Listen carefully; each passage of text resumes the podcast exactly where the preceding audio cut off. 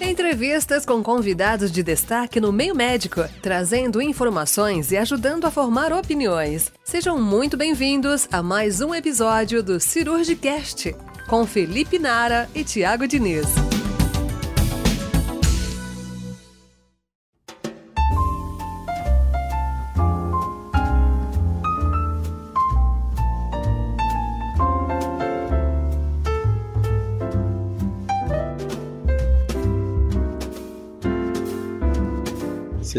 Muito bem-vindos a mais um episódio do Cirurgicast. Eu sou Felipe Nari, estou aqui com meu amigo Thiago Diniz. Nós trabalhamos com cirurgia do aparelho digestivo e nós hoje vamos falar sobre o adenocarcinoma de pâncreas, a doença com uma grande mórbida mortalidade.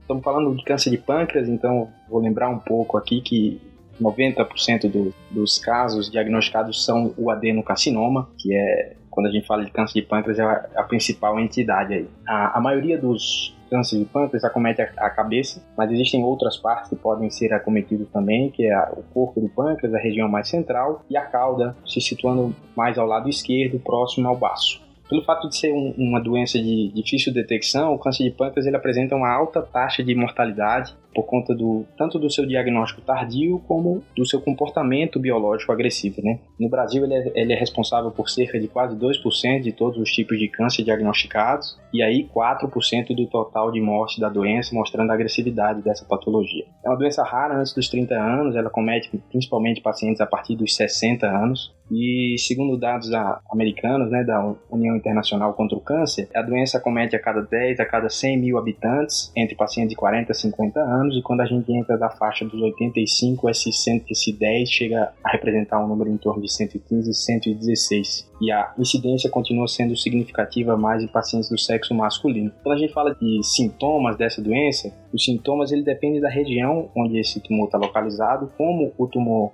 ele é, se localiza na maioria das vezes na cabeça do pâncreas, é, os sintomas iniciais denotam uma doença menos avançada, que é como a perda de apetite, perda de peso, fraqueza, diarreia, tontura, mas que pela região a localização periampular fica próxima a estruturas como a via biliar, o intestino, surgem os sintomas de icterícia e aí já denotando um sinal de uma doença mais avançada.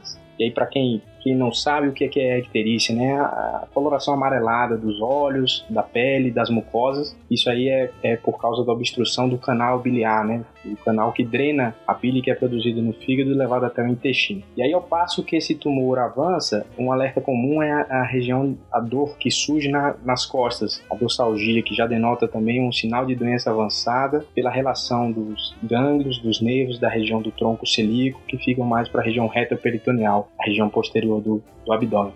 E para falar sobre o assunto, nós trouxemos como entrevistado o Dr. André Demorix, que é uma das referências na cirurgia pancreática, é um grande amigo nosso, membro titular do Colégio Brasileiro de Cirurgia, membro do International Hepato Pancreatic Biliary Association, é, com mestrado, doutorado pela Faculdade de Ciências Médicas da Santa Casa, além de ser o atual chefe do grupo de pâncreas e vias biliares da Santa Casa de São Paulo. O grupo tem um grande volume e ampla experiência no tratamento das diversas patologias pancreáticas cirúrgicas, então é um prazer enorme. Seja muito bem-vindo. Obrigado por aceitar nosso convite, Dr. André. Felipe Thiago, o prazer é todo meu, é uma honra estar, estar sendo entrevistado por vocês, é um prazer muito grande, obrigado pela oportunidade e espero que eu esclareça as dúvidas que, que vocês vão colocar aqui. Perfeito, doutor André. Então vamos começar, né? Falando sobre a cirurgia biliopancreática, por que, que o senhor escolheu se especializar nessa área? O que, que aconteceu que entusiasmou o senhor para a cirurgia do pâncreas e via biliar?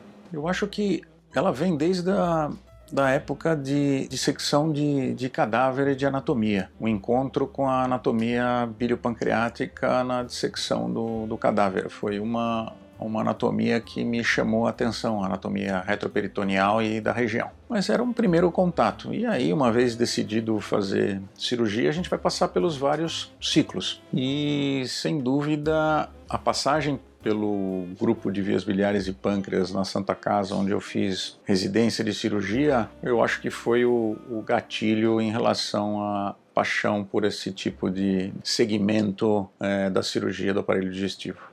Eu lembro que a primeira duodenopancreatectomia que eu fiz, eu estava no terceiro ano de, de residência e foi feita de pele a pele com o Dr. João Fava. E a primeira e a segunda, né? E naquela época ainda a gente usava, montava o porta-agulha com, com o ponto de algodão e, e recebia, escolhia os fios e as agulhas e eu dei até ponto de algodão na pele com o Dr. Fava naquela época e, e, foram duas cirurgias com abordagem de incisão transversa, uma e outra abordagem com paramediana. E a minha terceira do pancreatelli me deixou, foi para outra cirurgia junto com o Dr. Ademar e eu comecei operando e ele veio né, já com o pâncreas isolado, pronto para seccionar e tudo e aí nós terminamos com a, a cirurgia juntos. E isso foi um envolvimento muito grande com a cirurgia biliopancreática, uma atenção muito grande que me levou a a me apaixonar por esse tipo de, de tratamento e cirurgia e não larguei mais.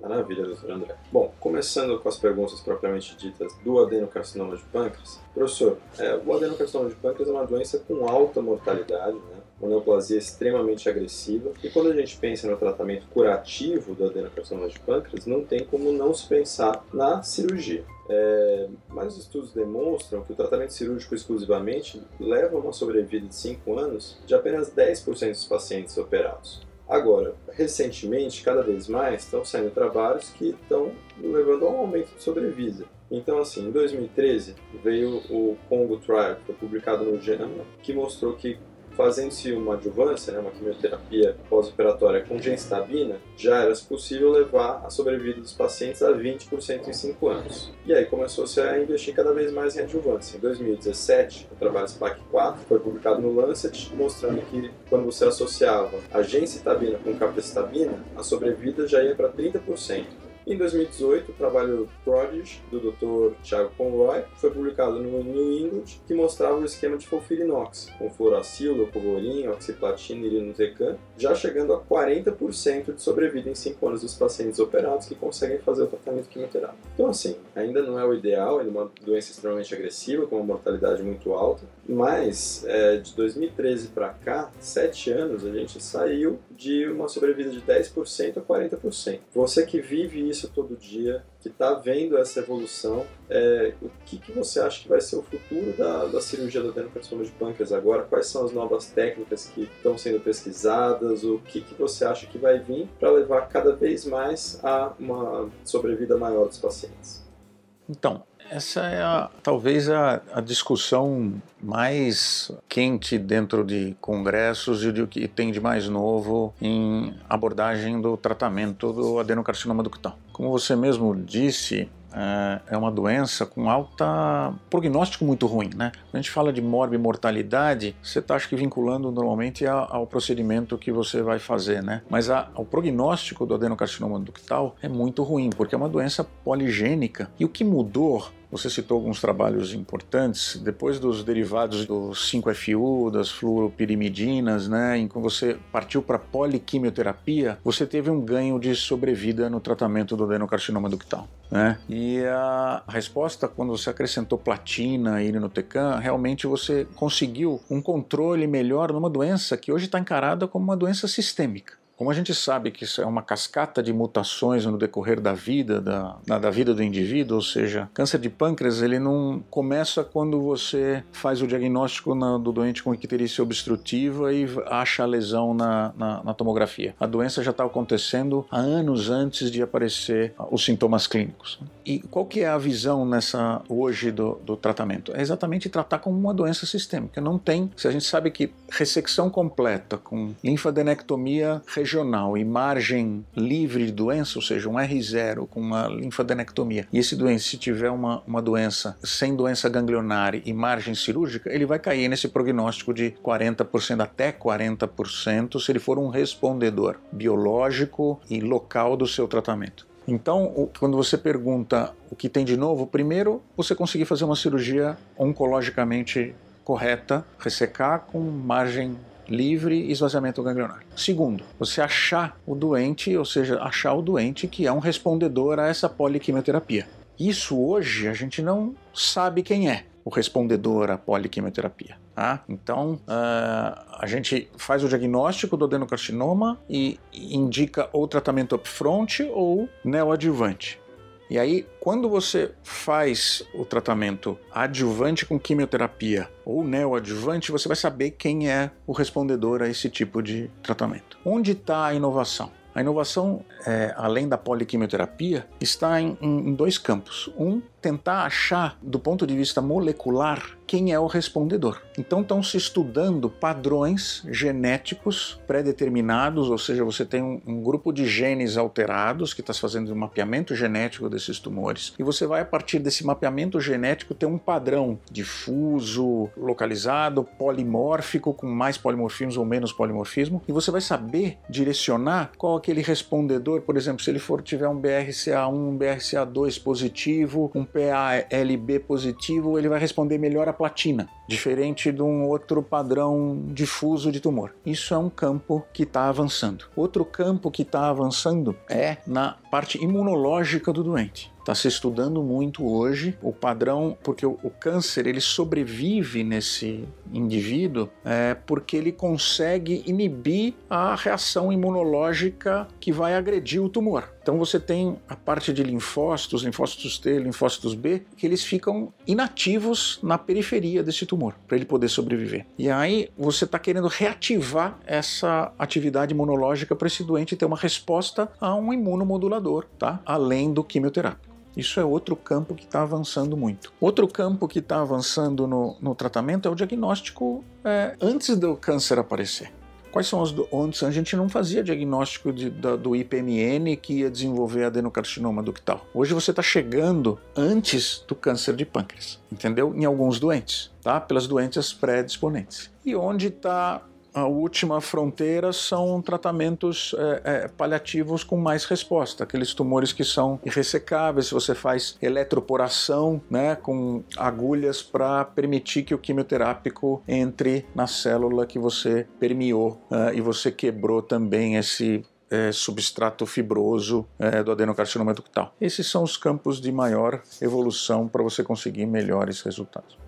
É isso aí, doutor André. A gente já sabe que para muitos tumores do aparelho digestivo, a terapia perioperatória com a principalmente para os tumores mais avançados, tem ganhado um espaço importante. Qual é o papel da terapia perioperatória, falando da indicação da neoadjuvância para o adenocarcinoma de pâncreas? Quando você pergunta, Tiago, perioperatória, você está inclusive falando do, do, preparo nutricional desse doente ou só focando na neoadjuvância como quimioterapia prévia à, à cirurgia? É, eu acho que vale, vale de tudo também, né? A gente sabe que a preparação nutricional desses pacientes que, que vão ser submetidos a uma pancreatectomia, falando aí da, das anastomoses, a chance de complicações de, de fístula e tudo, é, é, é, bem importante. Acho que o senhor poderia comentar sobre essa parte também, não só a, a parte quimioterápica, radioterápica, mas como o preparo do paciente. Né? Então, uh, nesse contexto, eu acho que somando as duas coisas, a gente tem que avaliar o doente que tem uma doença sistêmica e, e enxergá-lo se ele é, é, já que a gente está falando de neoadjuvância, se ele é um doente que ele biologicamente tem evidência de uma doença sistêmica, então eu vou ter um marcador tumoral que vai estar tá muito elevado. Então eu chego lá, ele está com CO199 acima de 300, acima de 400. Muito provavelmente esse doente tem uma doença maior do que eu estou enxergando na tomografia. Então ele é considerado um doente borderline biológico. Aí eu vou ter um doente, clinicamente, como a doença aparece na idade acima dos 60, 65 anos de idade, ele vai ter comorbidades associadas. Comorbidades cardiovasculares, pulmonares, renais, uh, que vão torná-lo um doente não é, propício ou não adequado para receber uma cirurgia de grande porte ou mesmo um tratamento sistêmico poliquimioterápico que não é isento de complicações. Tá? Todo mundo que lida com poliquimioterapia sabe disso. E a terceira coisa é, é do ponto de vista local é, da doença, que é o, borderline anatômico, se está avançado, comprometimento vascular ou não. E nesse contexto você vai preparar esse doente. Você tem que ver se ele, ele tem comorbidades que são passíveis de serem corrigidas e tratadas, ou a parte nutricional para ver e preparar ele adequadamente adequadamente com é, um preparo nutricional rápido no primeiro mês antes da cirurgia e ver se esse doente, se ele for um borderline é, anatômico ou biológico, ele vai para neoadjuvância. Tá? E no que consiste a neoadjuvância? O objetivo da neoadjuvância é que a primeira chance de, é, de eu tratar esse doente é, com melhor resultado é se ele for um respondedor ao tratamento. Que o doente, num doente que tem uma doença localmente avançada ou sistêmica, eu fazer uma cirurgia de grande porte, em que eu só vou estar tá fazendo um controle local da doença, mesmo que eu faça ressecção vascular ou não, fazer um controle local. Se ele tiver uma doença sistêmica e ele não for um respondedor, então eu vou estar tá selecionando um doente respondedor. Isso é a primeira coisa. Tá? E com poliquimioterapia, isso pode ser feito na neoadjuvância. Segundo, eu consigo e eu sei que se eu operar um doente e ele tiver margem cirúrgica negativa, R0 e gânglio negativo, ele entra num grupo de sobrevida menor. Ele é um respondedor. Eu opero depois da neoadjuvância. Se ele tiver gânglio negativo e, e não tiver tumor residual, ele vai entrar num grupo de maior sobrevida e menos recidiva local, tá certo?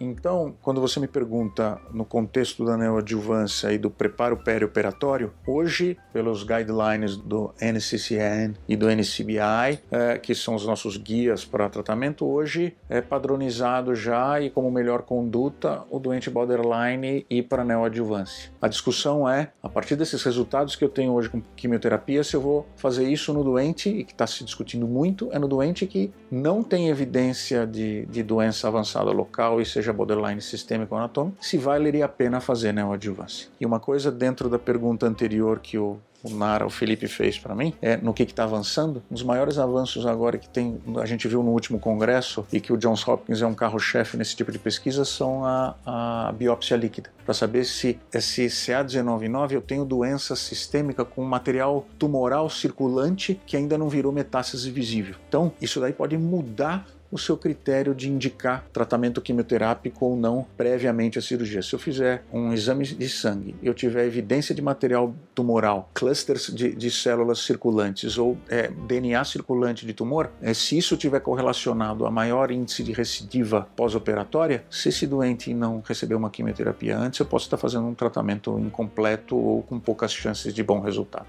Então, isso é, eu acho que é, o, é a discussão dentro da, do tumor de pâncreas hoje. Perfeito, doutor André. Já seguindo nesse mesmo tema, é, entre os pacientes que foram indicada a neoadjuvância, tem como se utilizar a neoadjuvância para selecionar os pacientes que devem ser operados? Então, dependendo do resultado, dependendo da evolução do paciente durante a neoadjuvância, você optar para esse paciente, a cirurgia, a cirurgia vai ser benéfica para ele ou não, melhor manter apenas um tratamento quimioterápico? Então, qual é o tipo de resposta do neoadjuvante hoje?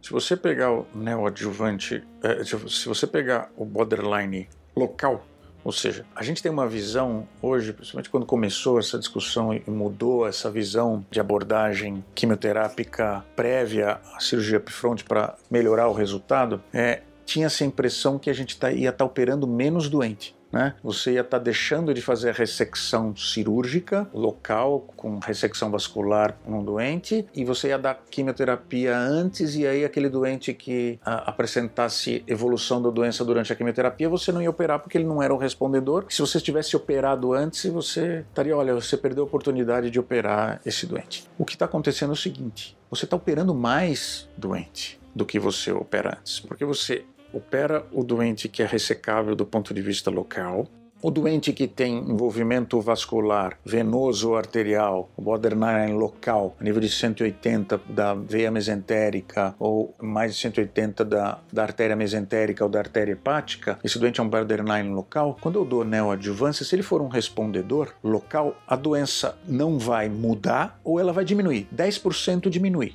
60% fica igual. Mas se nesse 60% que fica igual, biologicamente o CA199 caiu, eu vou abordar esse doente, ressecá-lo e vou fazer ressecção vascular e ele vai ter uma melhor sobrevida do doente que não fez quimioterapia antes. Então, no final das contas, selecionando aquele doente. A primeira agressão que eu estou fazendo nele é uma agressão química e não uma agressão cirúrgica. Quando se propõe neoadjuvância, tem que se lembrar que o doente upfront, que eu faço ressecção primeiro, cerca de 40% não vão fazer quimioterapia pós-operatória, porque ele vai desenvolver fístula, ele não vai querer fazer quimioterapia ou ele vai ter complicação, outra complicação pós-operatória que vai impedir que ele faça quimioterapia no adjuvante que está associada à melhor sobrevida. Entendeu? Então eu seleciono doente sim com a, a, quimioterapia. Eu seleciono aquele que é o respondedor, eu resgato o doente biologicamente sistêmico que responde e eu vejo que a doença não é, progride quando eu faço a quimioterapia. Qual que é o problema da neoadjuvância? Eu não tenho ainda uma neoadjuvância padrão. Eu faço rádio em alguns serviços, eu faço principalmente no americano, que acredita na radioterapia, o europeu não acredita na, na, radioterapia, quantos vão ser os ciclos que ele vai fazer antes de fazer o tratamento cirúrgico. Existem ciclos de dois meses, existem ciclos de seis meses de neoadjuvância, depende do serviço e do protocolo de cada um. Então, isso que ainda está para ser definido como melhor conduta. Entendeu? Perfeito, doutor André. E aí o senhor falou bem sobre a, os pacientes borderline, né, que a gente consegue fazer o resgate. E nesse período atual que a gente tem passado, temos visto muitos trabalhos é, falando sobre a cirurgia robótica na ressecção pancreática. Ela tem alguma vantagem nesses pacientes borderlines que têm risco borderline, principalmente o, o anatômico, né, em que tem uma íntima relação e contato com os vasos ali retropancreáticos, a junção esplena-mesentérica. A cirurgia robótica tem mostrado alguma vantagem melhoria no, nos resultados oncológicos ou melhor facilidade na, na ressecção desses pacientes? Então, quando a gente discute cirurgia é, dodenopancreatectomia, ou cirurgia é, de câncer de pâncreas minimamente invasiva, a robótica entra nesse contexto. E qual a principal discussão que se tinha antes? Cirurgia minimamente invasiva vai ser é, oncologicamente adequada para o tratamento desse tipo de doença. Você sabe que um, um número razoável de doentes, cerca de 20% para fazer um R0 de oncológico, vão precisar de ressecção vascular ou algum tipo de abordagem vascular. E qual é a possibilidade possibilidade de fazer isso de maneira minimamente invasiva. Do ponto de vista laparoscópico, numa doença que, é, que tem uma prevalência não tão muito grande, né, uma prevalência pequena, é, qual a, o, o, grau de skill, né, de treinamento que o cirurgião tem para poder fazer uma ressecção vascular com um enxerto ou um reparo é, e sutura vascular por laparoscopia? Poucos cirurgiões vão ter essa capacidade é, adequada tá, de treinamento por via laparoscópica. A robótica permite que o, o cirurgião chegue nesse nível num, num, num tempo mais curto. E por causa da característica da cirurgia robótica, ou seja, a, a, câmera não se mexe, eu tenho um terceiro braço fixo, dois braços livres para o cirurgião, mais o braço do auxiliar, magnificação de imagem, visão tridimensional, eu posso fazer uma cirurgia vascular e ressecção ganglionar com qualidade semelhante à, à cirurgia convencional. Então, do ponto de vista de via de acesso, a robótica hoje entra nesse contexto. As vantagens da minimamente invasiva são de menor lesão de parede e menor lesão é, é tecidual ela é igual do ponto de vista de resultado oncológico. Saiu um trabalho agora que foi é, é um consenso, na verdade, mundial para ver o papel da cirurgia minimamente invasiva versus a convencional e que foi a,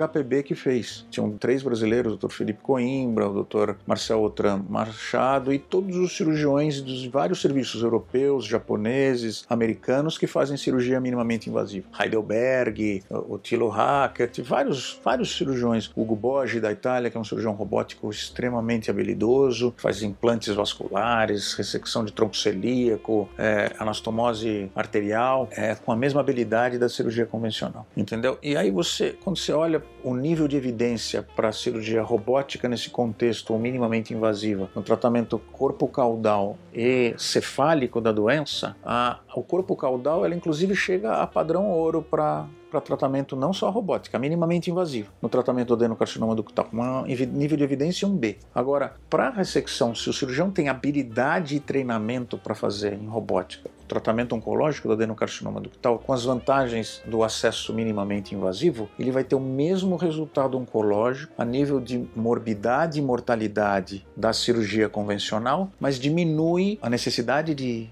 hemotransfusão, tá certo? Mas a nível de linfadenectomia é a mesma coisa, a nível de fístula pós-operatória é, é, pancreática é a mesma coisa. Então eu tenho menos necessidade de hemotransfusão e as vantagens do acesso minimamente invasivo do ponto de vista de lesão tecidual e tudo. Isso é o que se encontra hoje. Do ponto de vista oncológico, ele é semelhante ao tratamento. Não se viu vantagem oncológica da cirurgia minimamente invasiva ainda. Muito bom. E, doutor André, a gente sabe que muitos pacientes fazem o diagnóstico do adenocarcinoma pancreático quando eles apresentam a icterícia. nos pacientes em que estaria indicada a cirurgia front, ou seja, aqueles que não têm indicação de fazer quimioterapia pré-operatória, é, quando que a icterícia vai contraindicar essa cirurgia é, de princípio? Ela vai ter que ser tratada previamente. Assim, quais que seriam os benefícios você primeiro drenar a via biliar desse paciente, tratar a icterícia e depois operá-lo? E quando que se poderia indicar a cirurgia direto, já como vai acabar sendo o tratamento dessa icterícia? Tem um número, um valor exato? E quais que são os benefícios é, e desvantagens de da opção de operar direto ou de tratar primeiro a via biliar.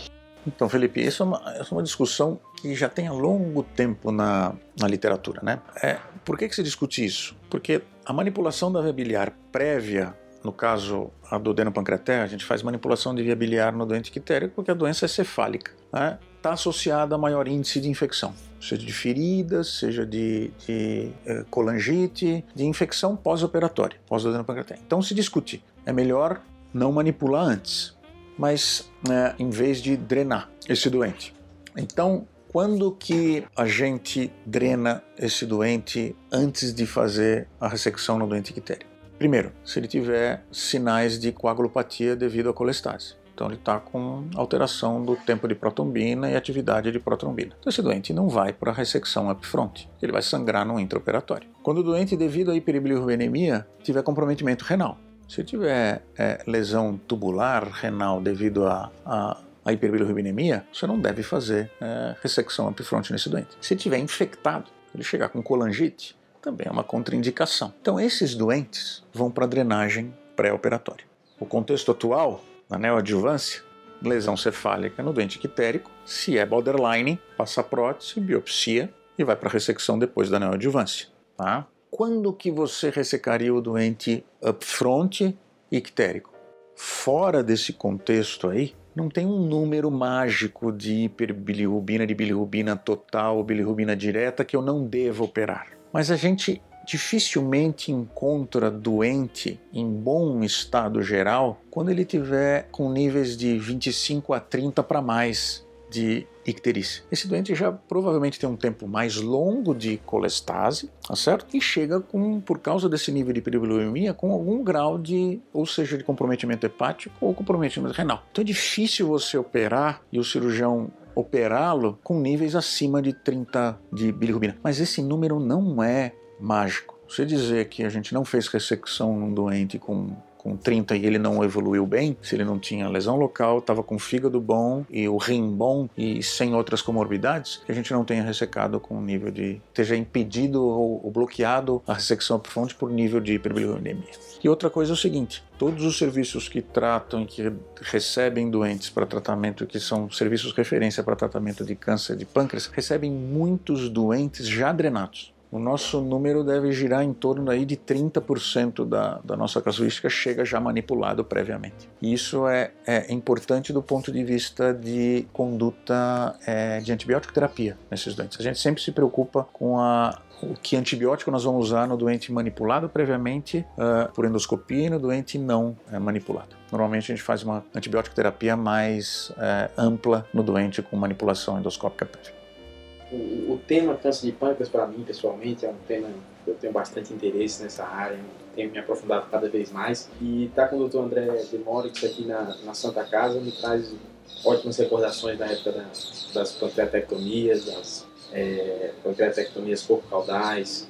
E acho que tem muito assunto para é, é, tema de congresso, é tema de, de, eventos que duram semanas. Acho que a gente poderia passar vários dias aqui conversando sobre o assunto, que está com o Dr. André sempre uma aula sobre o tema. É, eu queria agradecer ao Dr. André pela, pela oportunidade, pelo tempo despendido aqui com, com a gente do Cirurgicast. É uma aula gratuita que ele está dando aqui para nós e vou passar a palavra para o Felipe para fazer umas considerações finais também. Queria também agradecer ao Dr. André, é um tema extremamente específico, com muitos detalhes, e é por isso que é bom falar com uma pessoa que entende tanto do assunto, que vive é, o tratamento no dia a dia e que tem uma experiência tão grande quanto o Dr. André. Então, agradecer o seu tempo, a disponibilidade para estar conversando com a gente. Acho que com certeza a gente sai com mais conhecimento a respeito do adenocarcinoma de pâncreas. Muito obrigado aí pelo seu tempo e conhecimento, Dr. André. prazer foi meu, Tiago e Felipe.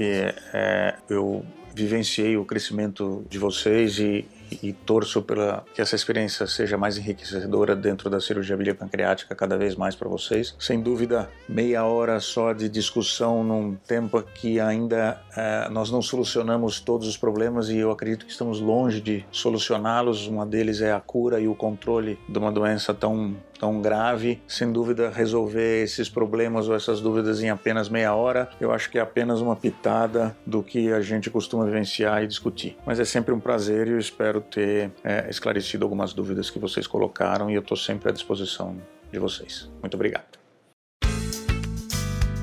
Você ouviu o Cirurgicast para acompanhar o lançamento dos próximos episódios, siga arroba Cirurgicast no Instagram e assine o podcast no seu agregador favorito.